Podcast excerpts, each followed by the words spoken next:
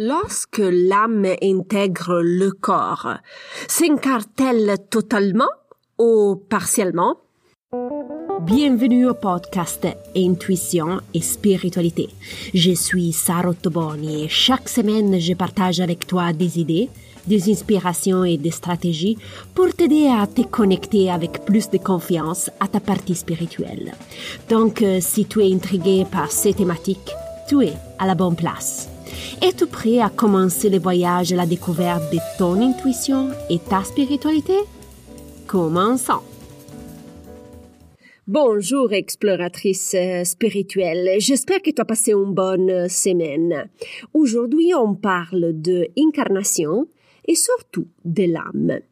Au cours euh, d'une séance d'hypnose, une cliente a eu le plaisir de rencontrer un sosie dans son équipe spirituelle. Elle m'a dit, Sarah, dans mon groupe euh, des guides, il y a aussi ma sosie. Elle me rassemble beaucoup.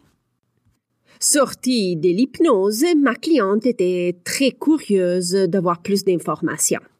Elle m'a demandé, mais comment ça se fait que j'ai trouvé une sosie dans mon équipe spirituelle? Est-ce que c'est normal?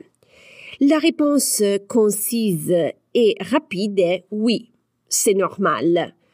Euh, ce représente ton moi supérieur. Mais dans quel sens?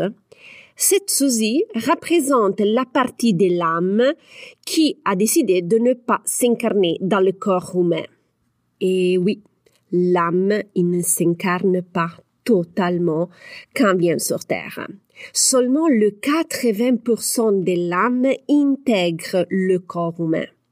Le 20% restant reste dans l'univers avec ton équipe spirituelle. Donc, il est possible que quand tu te connectes avec tes guides spirituels, tu peux également interagir avec le 20% de ton âme qui ne n'est pas incarné. Voilà les questions que beaucoup de personnes me posent quand on traite cet argument. Est-ce que toutes les personnes ont un pourcentage qui reste dans l'univers? Hein?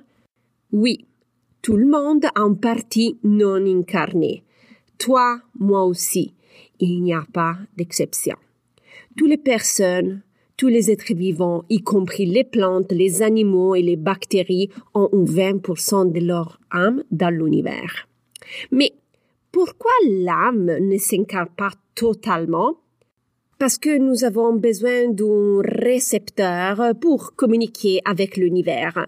Si l'âme était pleinement incarnée, elle enverrait des signaux dans le vide. Il serait un peu comme envoyer des messages téléphoniques à un numéro qui n'existe pas. Personne répondrait.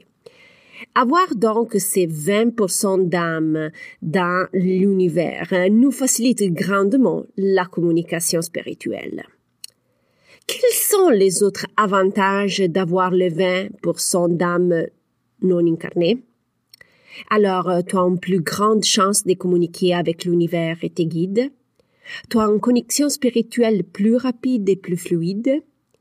Tu as la possibilité de recevoir plus facilement les informations et les messages envoyés par tes guides.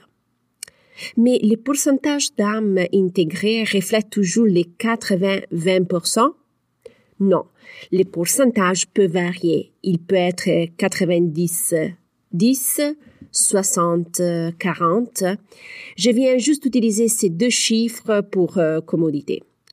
Le pourcentage donc varie selon la personne.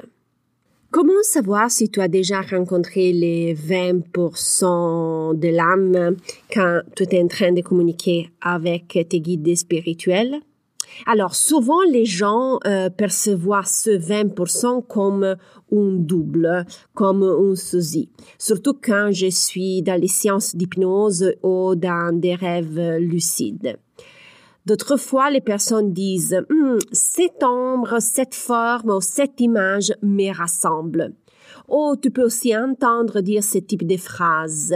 J'ai l'impression de lire euh, ce livre dont je connais déjà la fin ou j'ai l'impression de connaître très bien cette énergie. Est-ce que le 20% de l'âme se présente toujours comme un sosie? Oui et non. Beaucoup de gens le perçoivent comme un sosie, d'autres personnes le perçoivent différemment, mais sont conscients que cette énergie leur rassemble beaucoup. Est-ce qu'il est possible de ne pas apercevoir les 20% de son âme? Il est possible. Par contre, cela ne veut pas dire qu'il n'existe pas. Il est là, mais c'est juste, tu le vois pas. Dans le cas de la flamme jumelle, comment se comporte le 20% non incarné?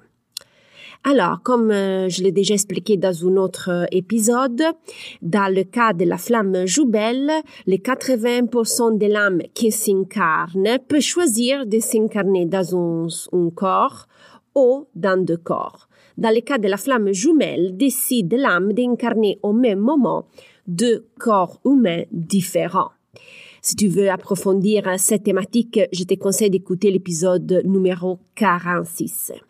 Alors, dans ces cas spécifiques euh, de, de flammes jumelles, comment se comporte le 20% Les 20% aident en même temps tous les deux corps humains.